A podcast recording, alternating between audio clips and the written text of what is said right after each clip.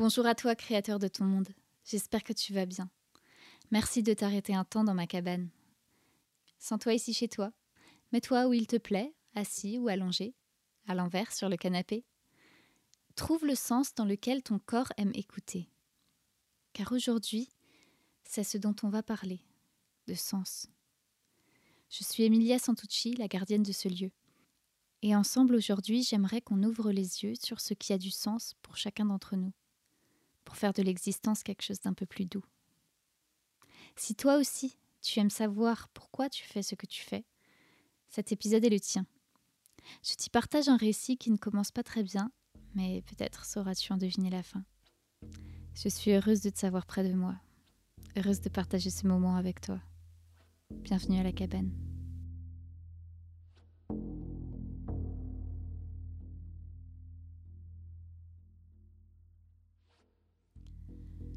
As-tu déjà eu cette sensation?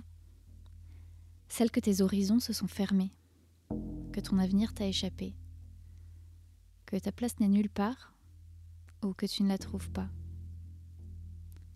Tu as l'impression d'être un peu coincé là où tu te trouves et qu'il te faut bouger, mais tu n'y arrives pas. Alors c'est comme s'il te restait en somme qu'à attendre que la vie s'écoule, en croisant les doigts pour que ça se passe pour le mieux ou le moins pire. Pendant plus de deux ans, j'ai été prise d'une violente solastalgie. Tu sais, c'est cette éco-anxiété qui pèse autour de toi parce que tu te sens impuissant face à l'effondrement du vivant. Tu vois la pollution partout, les sécheresses estivales t'angoissent, les nouvelles constructions qui prennent la place sur les espaces encore libres de la nature te stressent, les décisions politiques te jettent au fond d'un trou et la pensée du futur t'empêche de dormir. Tu es lessivé, désabusé, profondément triste. Et surtout, tu ne vois plus d'issue. Et le sens de tout ce que tu entreprends devient de plus en plus flou. Pendant trois ans, je n'ai rien réussi à créer. Je ne me sentais plus à ma place dans la vie, sur tous les plans. J'étais perdue, à côté de moi-même, errant comme une âme en perdition en attente d'un salut. Mon inspiration autrefois démesurée s'était réduite comme peau de chagrin, le puits abondant et infini de mes idées était à sec. Il me restait juste quelques outils pour rebondir sur de la matière déjà existante ou suggérée par quelqu'un d'autre. J'avais l'impression de flotter dans le néant, comme Atreyu et Falcor, observant avec impuissance les débris de mon monde volé en éclats. Je me suis mise à croire que ça y est, mon adolescence était bel et bien terminée, et avec elle mes années d'insouciance. J'avais usé naïvement de la créativité de mon puits, comme si sa source était intarissable. Je m'étais amusée avec, sans l'utiliser à bon escient, sans penser qu'elle pouvait s'assécher. Il m'est même arrivé de me demander si je l'avais gâchée. En me perdant dans la compétition et les barrières défensives des égaux du spectacle vivant, j'avais même l'impression que tout le monde le remarquait, que c'était écrit en gros sur mon front. Celle qui galère, celle qui a raté, celle qui essaye mais qui n'y arrive pas. J'ai eu l'impression de perdre le lien avec les êtres humains.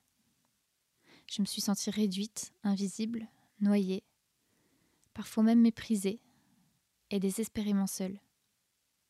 J'avais l'impression qu'on me regardait avec gêne et pitié, juste parce que j'étais perdue. La dépression s'est installée lentement, presque sournoisement, sans que je ne m'en rende compte et avec elle, une lutte pénible pour rester fidèle à moi-même et malgré tout regagner la surface. Mais pour aller où? Sans ma source, je ne voyais pas d'avenir artistique. Mon avenir personnel était lui on ne peut plus en perdition, et avec l'avenir de l'humanité compromis dans tout ça, je me suis mise à imaginer des reconversions. Après tout, s'il faut se préparer à survivre à la catastrophe, autant le faire bien, se former en permaculture, monter une micro-ferme autonome, préparer ses arrières. De toute façon, à quoi bon créer du spectacle, de l'éphémère, si la création n'a pas de sens? À quoi bon danser, chanter, construire des histoires quand il y a tellement plus important à faire comme débétoniser, revitaliser les sols, lutter contre l'érosion, le réchauffement, éveiller les consciences, celles qui dorment encore, celles qui ne veulent pas voir? Il y a tant d'oasis de survie à créer pour la vie et le vivant. Jouer les bonnes billes, qui pourront se répercuter pour sortir peu à peu les autres du déni et puis de la colère. comment faire quand soi-même on ne trouve pas la force? Il y en a qui noient leur dépression dans l'alcool ou dans les jeux. Moi, je noyais la mienne dans les issues de secours. À défaut de trouver la force d'agir, je me suis shootée à coups de documentaires, d'articles, de comptes Instagram de figures émergentes écolo. J'ai saigné YouTube de ces vidéos d'agroécologie, de maisons passives autoconstruites, de low-tech. Mon rêve se nourrissait, se nourrissait et grandissait. Mais la tristesse restait et se cristallisait, car d'où j'étais, je ne trouvais pas les outils. Ils me semblaient tous trop loin, bien trop loin de la portée de ma main. Tu connais ce sentiment? Celui de l'urgence d'agir, sinon tu vas mourir, doucement, à petit feu, avant même de l'avoir remarqué. J'avais cette impression d'être dans une grande marmite, commençant à frémir, une partie de moi persuadée qu'il fallait s'enfuir avant que les bulles bouillantes aient raison de moi, et l'autre, fataliste, ne voyant pas comment faire, prête à accepter que de toute façon les rebords de la marmite sont trop hauts et que je n'ai pas assez de force dans les bras pour me hisser hors d'elle, qu'il ne me reste qu'à attendre et espérer que le feu s'éteindra de lui-même. Un soir, j'ai imaginé une Emilia très vieille sur son lit de mort, et je lui ai demandé Tu regrettes d'avoir arrêté le spectacle vivant? Elle m'a dit oui. Pourtant, elle avait accompli d'autres belles choses, mais elle était dégoûtée. Et moi, je me suis mise à pleurer. Ah, c'est pas très glorieux comme début d'histoire. Hein. Je t'avais prévenu.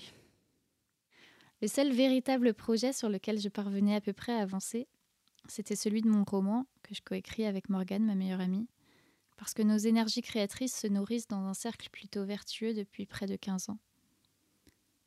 Cependant, même notre histoire, aussi riche et vaste soit-elle, devenait source d'anxiété, et j'avais de plus en plus de mal à m'investir. Car à quoi bon passer autant de temps sur un projet? Qu'est-ce qu'il apporterait vraiment à moi, à l'humanité? Et puis un jour, alors que je lis Comment vivre l'effondrement et pas juste y survivre de Pablo Servigne, Raphaël Stevens et Gauthier Chapelle, je lis cette phrase qui reprend les idées de Cyril Dion, que j'avais pourtant déjà entendues et entendues des dizaines de fois, celle qui définit l'artiste et le conteur comme un élément indispensable un pilier, un rôle clé dans le changement de la société car c'est lui qui crée et qui invente les histoires qui façonnent les imaginaires de l'être humain.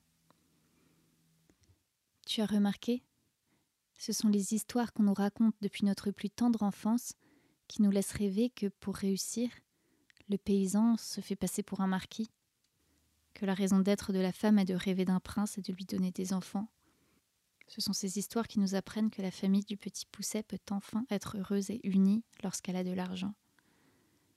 Ces mêmes histoires qui nous apprennent à nous méfier les uns des autres, ces mêmes histoires qui nous font croire que la bonté c'est pour les faibles, la colère pour les méchants, que pour s'en sortir il faut être plus malin que l'autre, et qu'il vaut mieux être le prince ou l'épouser. Toutes ces histoires ont été créées dans un modèle de société aujourd'hui dépassé. C'est un électrochoc.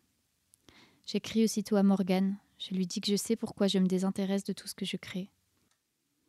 Mes histoires s'adressent à un monde aujourd'hui dépassé. J'ai besoin de contribuer activement à créer le monde d'après. Surprise, tu sais ce qu'elle me répond? Euh, Emilia, tu me l'as déjà dit, ça, il y a six mois. Tu as même pondu le dénouement de l'histoire un matin lors de cette résidence d'écriture. On s'était mis d'accord que notre histoire tombait vers ça. Stupeur de ma part, je me souviens de ce moment, mais plus exactement de ce que j'ai dit. Je me souviens de l'enthousiasme de Morgane, mais tout le reste reste confus et flou. Enfin, cette réponse m'apaise. Elle me redonne un élan. Notre livre sera donc une histoire comme une première grosse brique, un poteau, une planche sur la passerelle vers le monde d'après. C'est comme si j'avais enfin touché le fond et trouver un appui au sol pour me propulser à nouveau vers la surface. Après ça, il m'a fallu six mois pour remonter. Une rupture amoureuse, un déménagement, et puis le confinement. La décision d'arrêter et de déléguer toutes mes activités pour me consacrer pleinement à cette raison d'être. Conter des histoires, créer des univers pour changer les imaginaires. Pour construire les bases du monde nouveau, semer des graines dans le monde d'après car c'est ce que je sais faire, et le faire me nourrit, m'emplit de joie, et m'entoure soudain de personnes qui pensent et voient les choses comme moi. Je ne me sens plus noyée, je me sens juste flotter, paisible et sereine, et enfin ma place. Et même si voir les arbres mourir de sécheresse dès le mois de juillet me met toujours aussi mal à l'aise, si voir les masques jetables traîner dans les rues et les rivières me met en colère, tout cela renforce ma détermination et ma joie à créer, à déployer mon monde et à le partager avec toi, pour t'inspirer, toi aussi, à trouver ta place et à suivre ta raison d'être. La forêt qui pousse et avance ne porte pas son attention sur les herbes folles de la plaine en se disant qu'elles prennent trop de place. Elle laisse simplement tomber ses fruits au long de son passage et pousse sereinement, nourrissant son propre sol, prenant soin des êtres qui l'habitent.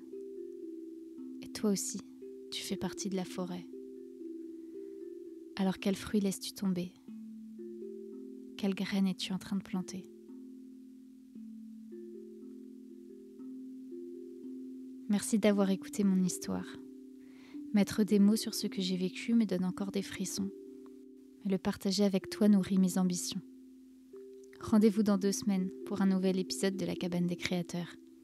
Si ce récit t'inspire, te parle, résonne en toi, tu peux le partager, en parler, lui mettre des cœurs, des commentaires, des étoiles. les étoiles.